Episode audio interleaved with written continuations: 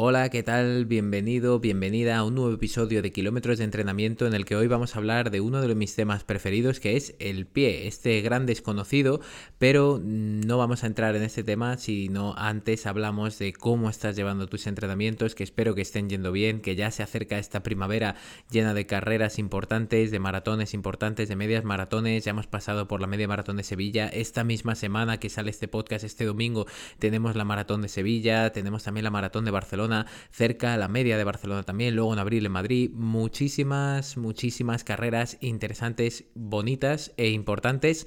Y quería comentarte que hoy, si estás escuchando el podcast el día 14 de febrero, el Día de los Enamorados de 2023, el 14 de febrero de 2023, hoy a las 7 de la tarde, te animo a que pases por mi cuenta de Instagram, javiercalvo.ran, en la que vamos a hacer un directo con mi compañero entrenador que trabaja conmigo, trabaja en mi equipo, hablando sobre consejos, estrategias que podemos seguir para la maratón de Sevilla de este domingo, ¿vale? Así que te animo que pases por mi perfil de Instagram si lo estás escuchando hoy, día 14 de febrero, a las 7 de la tarde para hablar de estos puntos con Lander, con mi compañero, como digo, entrenador del Club Corre tu Maratón y que lleva a unas cuantas personas em, a esta maratón de Sevilla, que llevan entrenando con él unos cuantos meses, así que igualmente si te animas a empezar a entrenar de manera organizada tanto el entrenamiento de fuerza como de carrera para llegar con mejores resultados y mejores experiencias a lo mejor que en otros maratones, pues lo mismo, ponte en contacto conmigo y empezaremos a entrenar ya sea con él o conmigo, lo que creamos conveniente, pero empezaremos a darle muy buena forma a tu planificación de entrenamiento. Pero sin más, vamos a empezar con el tema de hoy que es el pie, este gran desconocido y la importancia que tiene en nuestra carrera, en nuestra salud y en general en nuestra vida. Así que vamos a por ello.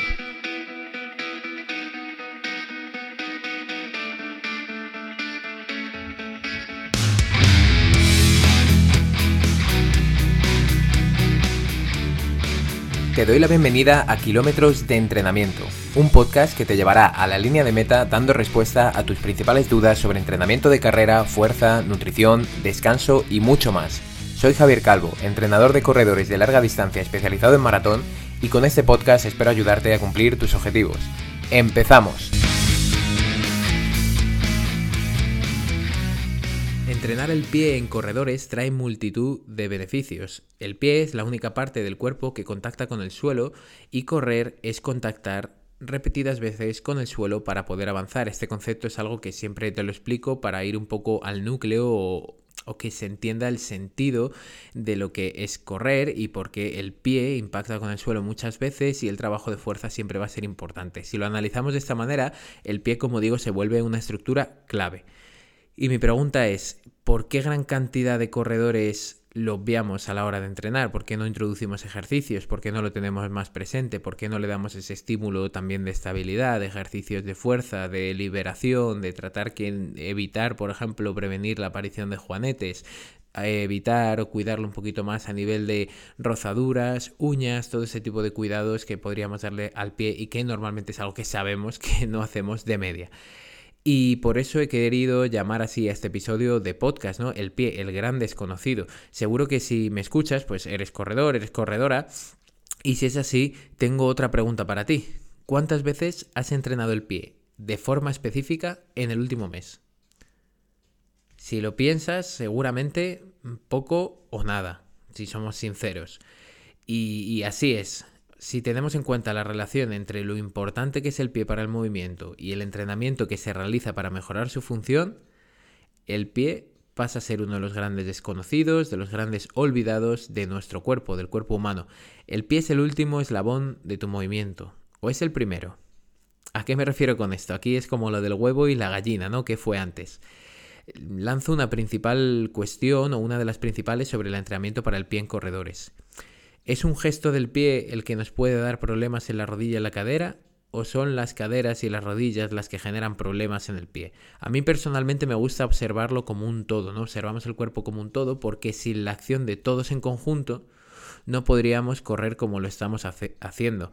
Habrá personas que obtendrán más mejoras entrenando en mayor medida la musculatura de la cadera, por poner un ejemplo. Pero por otro lado, quizás otros corredores van a obtener mayores beneficios o poner solución a problemas como por ejemplo la fascitis plantar o la tendinopatía de Aquiles si comienzan a ser un poco más frecuentes con su entrenamiento para el pie otros a lo mejor simplemente con un entrenamiento del core y meter más enfoque en esta zona van a conseguir que su carrera sea más estable y por lo tanto que también toda su cadena posterior se vea más estable y no solo que se vea sino que actúe de una manera más estable con mayor estabilidad en general.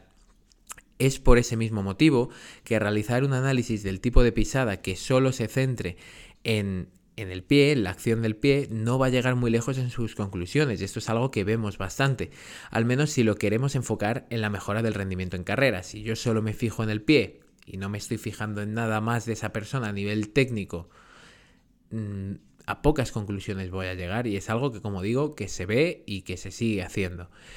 Es por ese mismo motivo también que tenemos que tener en cuenta que la carrera es un movimiento global que involucra todo el cuerpo. El pie es el primero en soportar los impactos que recibes cuando corres y también por eso mismo la acción del pie puede repercutir en la postura del resto del cuerpo pero también puede ocurrir al contrario. El pie impacta perfectamente, pero a lo mejor una debilidad en la musculatura abductora de la cadera, como el glúteo medio, puede hacer que tengamos mayor sobrecarga, por ejemplo, en el tensor de la fascia lata, que es esta musculatura o zona eh, lateral de la pierna exterior, y que acabemos desarrollando molestias similares, por ejemplo, al síndrome de cintilla tibial.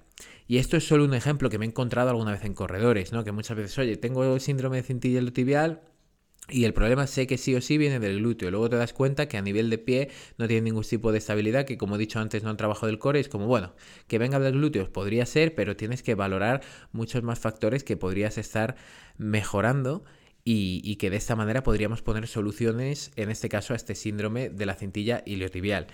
Y, y como digo, es solamente un ejemplo, pero que existen muchísimos más casos y bastante diversos. Cada uno tenemos una forma diferente de correr, de relacionarnos con nuestro propio calzado, eso también me lo habrás oído decir, que no hay calzado neutro, porque no hay personas neutras, entonces un mismo calzado me puede ir bien a mí, pero puede que no te vaya bien a ti. A pesar de ser todo un conjunto, en este episodio quiero desgranar sobre todo las piernas, sus acciones y sobre todo la musculatura del pie y las acciones que realiza este en nuestra carrera y por qué es importante. Aparte de ser uno de los grandes desconocidos, es uno de los grandes maltratados. Y, dirás, ala, venga, mira que eres sensacionalista, ¿no? Pues es cierto que no. Y es probable que ya hayas oído hablar del maltrato que le damos a nuestros pies eso sí que allá por 2015-2017 yo realicé un trabajo de final de grado y de final de máster también sobre esta materia aproximadamente. El de grado los centré exclusivamente en el calzado minimalista y, la comparación con un calzado convencional, pero el, el de final de máster sí que lo centré en un entrenamiento de fortalecimiento para el pie con el objetivo de reducir la pronación o de dar mayor estabilidad al pie en carrera. Y, y como digo, no se hablaba eh, en ese momento tanto a nivel popular quizás del calzado minimalista o de ir descalzos, pero sí que es cierto que yo buscando las investigaciones para estos trabajos, muchos investigadores ya se habían puesto manos a la obra con ello hace más de 10 años porque pensaban que podía haber un filón ahí, o no un filón a nivel económico, por supuesto que no, sino un filón a nivel de, oye, que esto no lo estamos tratando, oye, que esto solo se ha tratado hasta el día de hoy con plantillas y que puede ser que funcione, pero ¿y si introducimos más ejercicios? ¿Y si damos mayor libertad al pie? ¿Y si probamos calzados que den al pie una mayor libertad y que de esta manera pueden ser más funcionales. Pues como sabes, antes de entrar en todo esto, me gusta recordarte que en todos los episodios de aquí, de Kilómetros de Entrenamiento, vas a tener un artículo asociado en el blog de la página web javiercalvo.ran, en el que puedes encontrar los estudios científicos sobre los que me baso para realizar estos episodios y también algunas imágenes como las que voy a comentar a continuación. En este artículo podemos ver la imagen de un pie sano y seguramente funcional. Al observar su forma, se parece en algo a tus pies o al de alguna persona adulta. Esto lo puedes hacer directamente buscando en Google pies de un bebé. En este caso vemos estos pies y son preciosos, adorables, muy bonitos, pero que en algunos casos como el mío se acaban convirtiendo estos pies de bebé que yo tenía tan monos, tan funcionales, eh, con los dedos tan separaditos y, que se veían, como digo, sobre todo funcionales, ¿no? Como un pie que realmente, entre comillas, es como una mano. Fíjate la precisión que nosotros tenemos con las manos y fíjate la poca precisión que tenemos con los pies. Por supuesto, entiendo que al caminar en bipedestación y no ser monos, no debemos tener la misma funcionalidad en el pie que en la mano, pero es que la funcionalidad de algunos de nosotros, en el caso de nuestros pies, es nula, absolutamente nula, y ese tampoco es el caso. Como digo, estos pies de bebé, por culpa nuestra, directamente, ¿vale? Podría ser de nuestros padres, porque yo no decido el calzado que me pongo, porque ni siquiera hablaba en un primer momento, pero luego sí. Entonces ahí luego entraremos ¿no? en ese tema, pero esos preciosos y adorables pies se acaban convirtiendo en una costra que puede servir para andar encima de pinchos y no sentir nada con las uñas negras después de correr un maratón. Y, bueno, si no los cuidamos, estos pies nunca van a estar bien y nunca vamos a poder tenerlos funcionales. A lo que voy con esta imagen del bebé es que realmente para que veamos un poco el maltrato que hemos hecho a estos pies.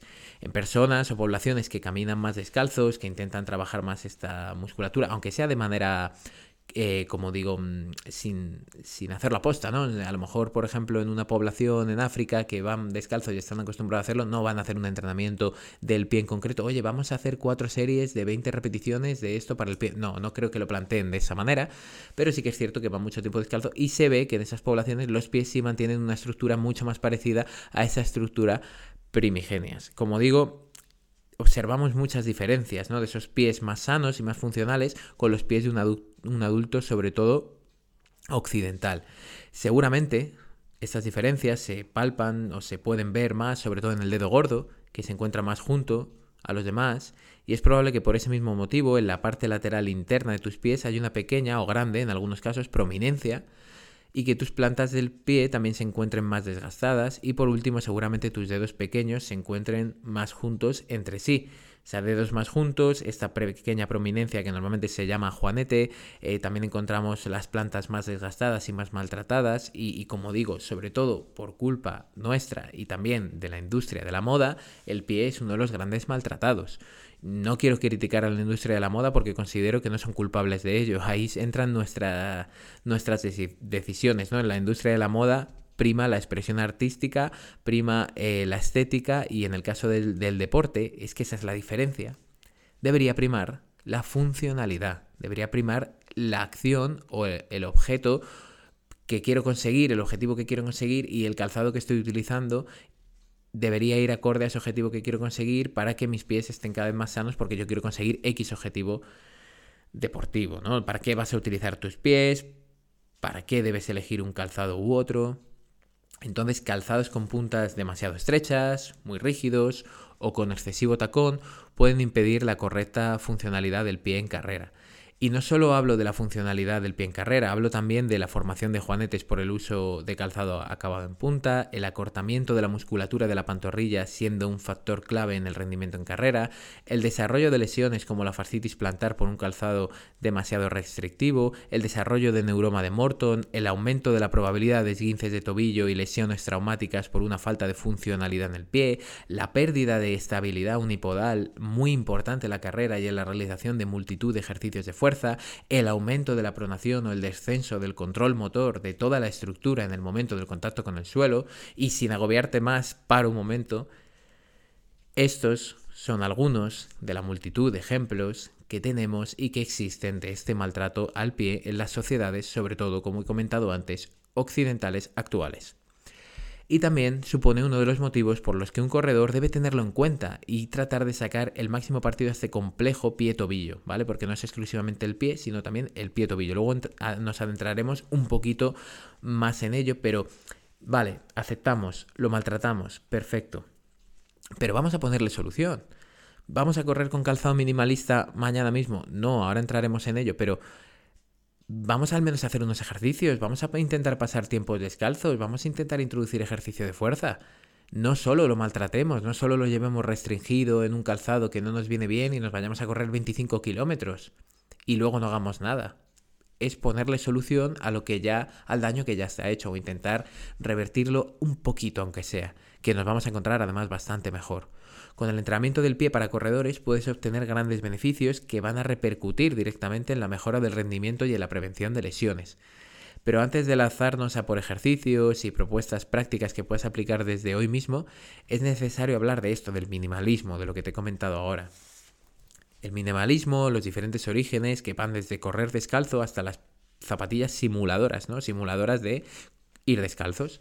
Muchas veces se dice que el calzado minimalista es un tipo de calzado que simula correr o caminar descalzo y en parte es así, pero para ello es necesario saber la definición y las características de este tipo de calzado minimalista. El calzado minimalista es un tipo de calzado que presenta tacones pequeños, poco o nada de amortiguación y en comparación siempre este ejemplo, no tacones pequeños y poco o nada de amortiguación en comparación al calzado convencional de carrera. Esta definición podría ajustarse a unas manoletinas, ¿no? Pero a un tipo de calzado para correr, pues sí, es así. El calzado minimalista se puede usar indiferentemente para correr o para caminar, siempre teniendo en cuenta tu nivel de adaptación al mismo. Es un tipo de calzado completamente plano que te permite interactuar con el terreno casi de manera directa. En el artículo de blog asociado podrás ver fotos de diferentes calzados, desde sandalias minimalistas, los five fingers, que son estos calzados donde se meten los dedos de manera separada, el calzado minimalista más convencional y también un calzado normal, entre comillas, occidental, calzado convencional. El calzado minimalista puede ser una buena lección para dar mejores estímulos a la musculatura del pie y diferentes estudios nos dicen que es así. De hecho, hay un estudio muy interesante que también he dejado en el artículo asociado, en el que simplemente ponían a personas a hacer ejercicios con el pie y ponían a personas a caminar con el calzado minimalista durante 8 semanas y se vio que obtenían mejoras a nivel de musculatura intrínseca y extrínseca del pie, que entraremos también en esa definición, obtenían mejoras muy similares, los que simplemente se dedicaron a caminar durante 8 semanas y, con calzado minimalista y los que hacían ejercicios específicos para el pie. Pero has de tener en cuenta también que por muy bueno que pueda ser el calzado minimalista, deberás seguir una adaptación correcta para poder llevarlo de forma regular y no tener problema con ellos.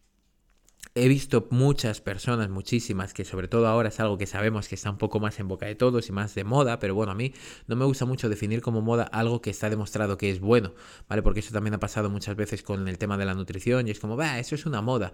Bueno, vale, puede ser una moda, pero por ejemplo con el ayuno intermitente, no, es que está de moda, sí, vale, pero eh, hay estudios que hablan de los beneficios que puede tener ayuno en personas que están recibiendo quimioterapia, que hablan de los beneficios que puede tener eh, el ayuno para prevención de enfermedades tan importantes como cáncer y eso a veces lo veamos y decimos, vale, no, es que es una moda. Bueno, pues depende. Si es una moda buena, pues está genial. ¿Vale? Peor es la moda que nos hizo que nos pusiéramos unos tacones a las mujeres, sobre todo gigantes, y peor es la moda de llevar unos zapatos en punta todo el día para trabajar. Eso me parece bastante peor, la verdad. Entonces, como digo, He visto muchas personas con calzados minimalistas que dicen, vale, pues como he oído que es bueno, me lo pongo, que no tienen una buena técnica de marcha o de carrera y lo que consiguen es acrecentar el daño que esta técnica deficiente que ya tienen pues les podría llegar a ocasionar, porque al final el calzado minimalista pues no te protege, no te da estabilidad, entonces si tú corres mal o tú caminas mal y te lo pones, pues va a ser todo mucho peor. No sé si me explico, es como pues el tema del ayuno. Si una persona tiene problemas o una relación mala con la comida y simplemente ha oído que el ayuno es bueno, pero esto en el fondo le está haciendo más daño que beneficio, pues no hace falta que lo haga. ¿Vale? Esto vendría a ser lo mismo con el tema del calzado minimalista. Hay que ir con cabeza y saber que no podemos empezar a utilizarlo todos los días de golpe. Al igual que el calzado convencional va a cargar cierta musculatura, lo mismo ocurre cuando utilizamos calzado minimalista o vamos descalzos. Sobre todo el tibial posterior va a trabajar más, así como los gemelos, la zona de la almohadilla metatarsiana sufre más, así que no todos son ventajas. Si se hace sin cabeza podemos encontrar incluso más desventajas. Si eres una persona acostumbrada a llevar calzados muy estrechos y muy rígidos desde hace muchos años, te recomiendo seguir una adaptación rigurosa. ¿Y por qué no puedes llevar este calzado minimalista de la noche a la mañana? Pues ahora te voy a poner un caso completamente real y es un ejemplo concreto de una persona que en su momento, ahora ya quizás no tanto, y además no lo usa el calzado, o sea que bueno, vale, no voy a entrar en ese punto, pero eh, una persona con bastante influencia hace tiempo en el mundillo de corredores, de deportes de resistencia, de grandes retos, que en un vídeo aseguraba que el calzado minimalista le había hecho desaparecer su dolor lumbar, así pim pam, de la noche a la mañana me pongo el calzado minimalista, empiezo a correr con ello, que de hecho ahora no corre con ello, pero bueno, si tan bueno era. Y le curó el dolor lumbar así, pues eh, de la noche a la mañana. Y que conste que yo soy un gran defensor y usuario de este tipo de calzado, pero cuando vi esta afirmación me surgieron bastantes dudas, entre ellas, ¿cómo puede asegurar que el calzado minimalista y no otro tipo de cambio fue lo que realmente quitó o mitigó su dolor lumbar? O sea, podría haber sido desde la alimentación, las horas de descanso, el volumen de entrenamiento, si lo empezó a utilizar el calzado minimalista y empezó a correr menos, vete a saber, o sea, hay muchos factores que influyen y luego qué capacidad tiene de dar credibilidad a ese calzado cuando solo él lo ha probado, cuando solo una persona lo ha probado. Esto sigue ocurriendo hoy en día en multitud de ocasiones, sobre todo en lo que se refiere a material deportivo, métodos de entrenamiento e incluso nutrición.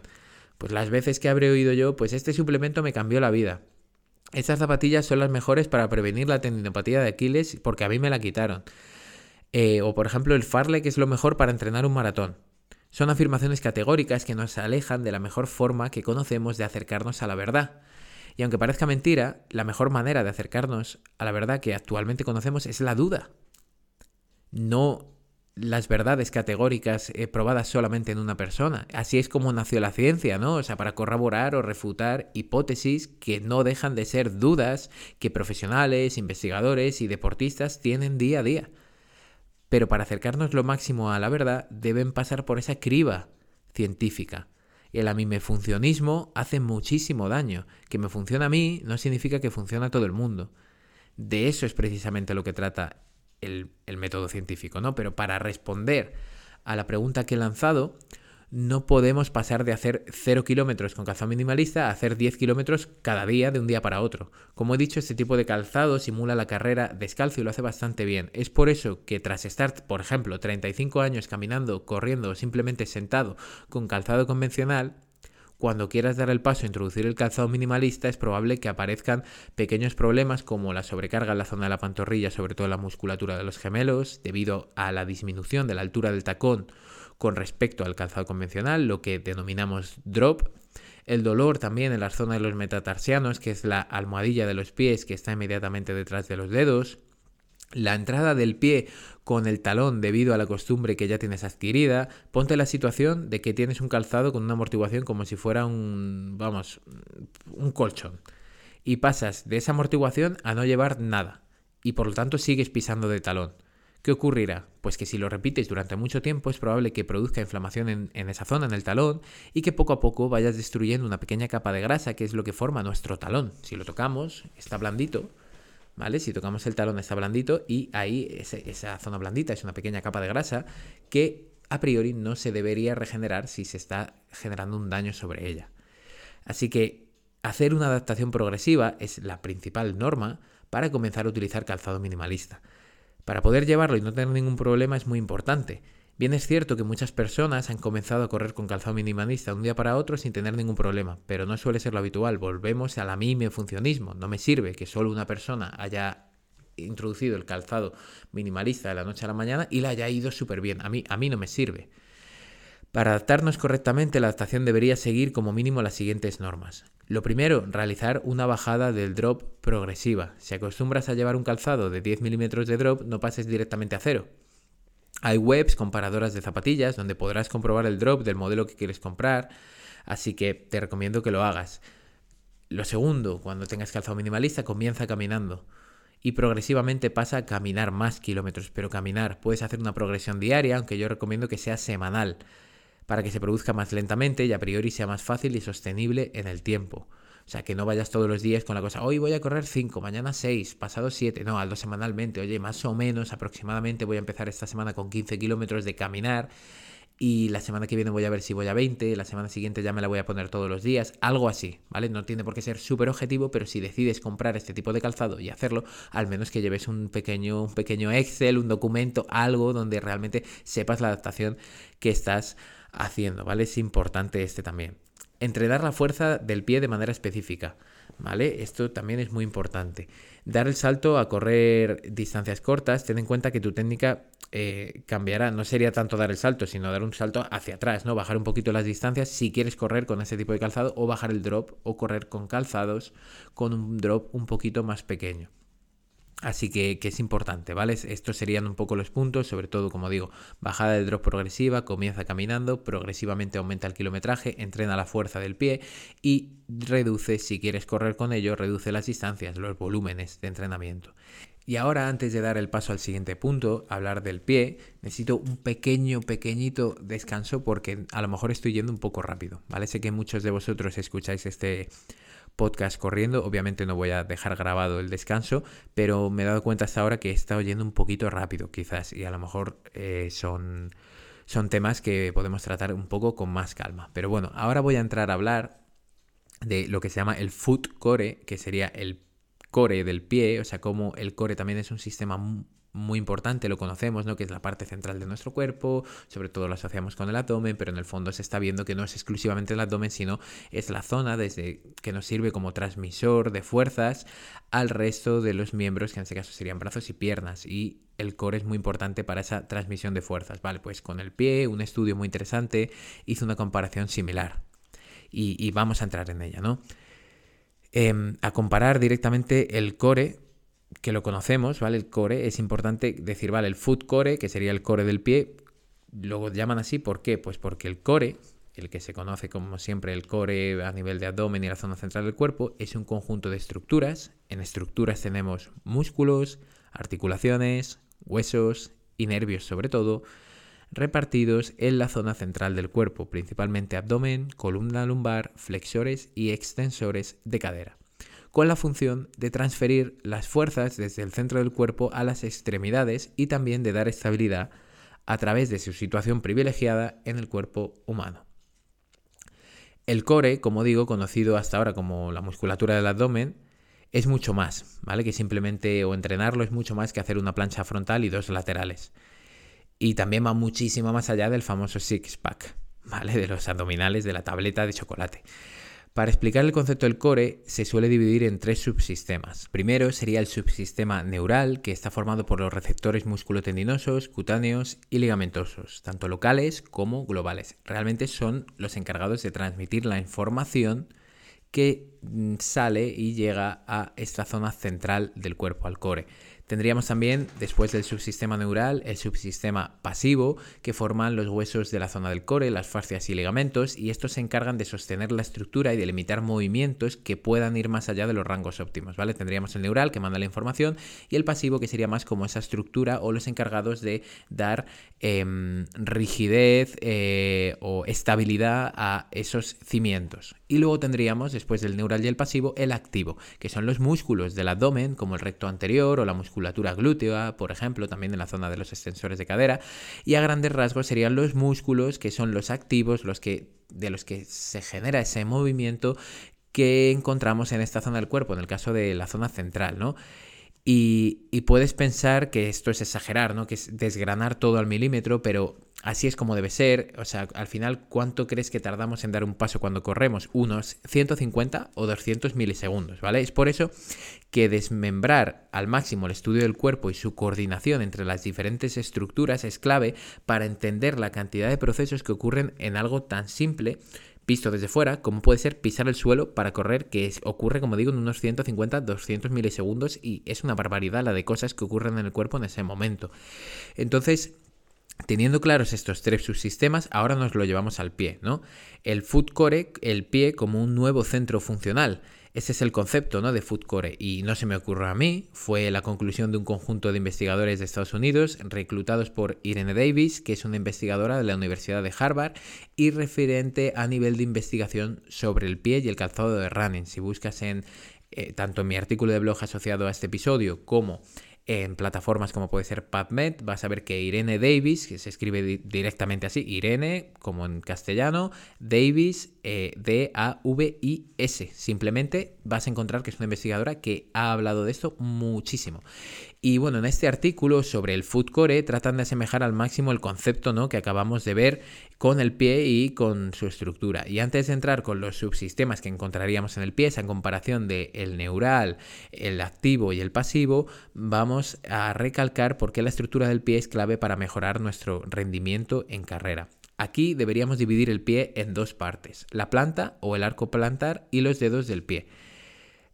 A nivel de la bóveda, de la planta del pie, encontramos la bóveda y a mí sí me gusta mucho porque esto pues lo escuché también de Héctor García, que, bueno, Héctor García es un, un formador y, y realmente una persona que que tiene mucha, mucho, mucho conocimiento sobre anatomía funcional y de hecho yo en una de sus, de sus formaciones sobre el pie hablaba mucho de esta bóveda, ¿no? De la bóveda plantar. Y es que la bóveda es un concepto arquitectónico y la bóveda de una catedral gótica es la que da forma a la estructura general de la catedral y además por su forma ayuda a la sustentación de todo. ¿vale? De todo el complejo arquitectónico gótico en este caso, ¿no? Eso es exactamente lo mismo que hace la bóveda plantar, de ahí viene el nombre. Imagínate que tu pie impactando contra el suelo mientras corres, imagínatelo. Si no existiera la bóveda plantar, esa forma de arco, nuestro pie caería a plomo, no amortiguaríamos bien las cargas, pero en cambio contamos con esta estructura que nos ayuda a transmitir la energía que recibimos y convertirla en mayor energía luego para poder desplazarnos. Una bóveda fuerte te ayudará a correr mejor ya que tu pisada sea más estable. Entonces, por lo tanto, el entrenamiento de la bóveda plantar va a ser clave. Luego, los dedos del pie. Si tengo que dar importancia a uno de los dedos del pie, tiene que ser el dedo gordo. Este dedo es la última parte del cuerpo que contacta con el suelo una vez despegamos con ese lado, ¿no? Con la pierna derecha, pues lo último sería el dedo gordo del pie derecho en despegar. El dedo gordo es la última oportunidad que tienes de producir fuerza en cada paso que das. Eso es muy importante también tenerlo en cuenta. Y además, el resto de dedos del pie actuarán en conjunto con él. Y si a esto le sumamos la acción de la bóveda plantar, aparece el famoso mecanismo de windlass, ¿vale? Que sería wind como viento en inglés, acabado en las, L-A-S-S. Este nombre tan raro hace referencia a una forma de pisar y amortiguar la pisada de manera eficiente a través de la acción coordinada de los sistemas que integran este foot core.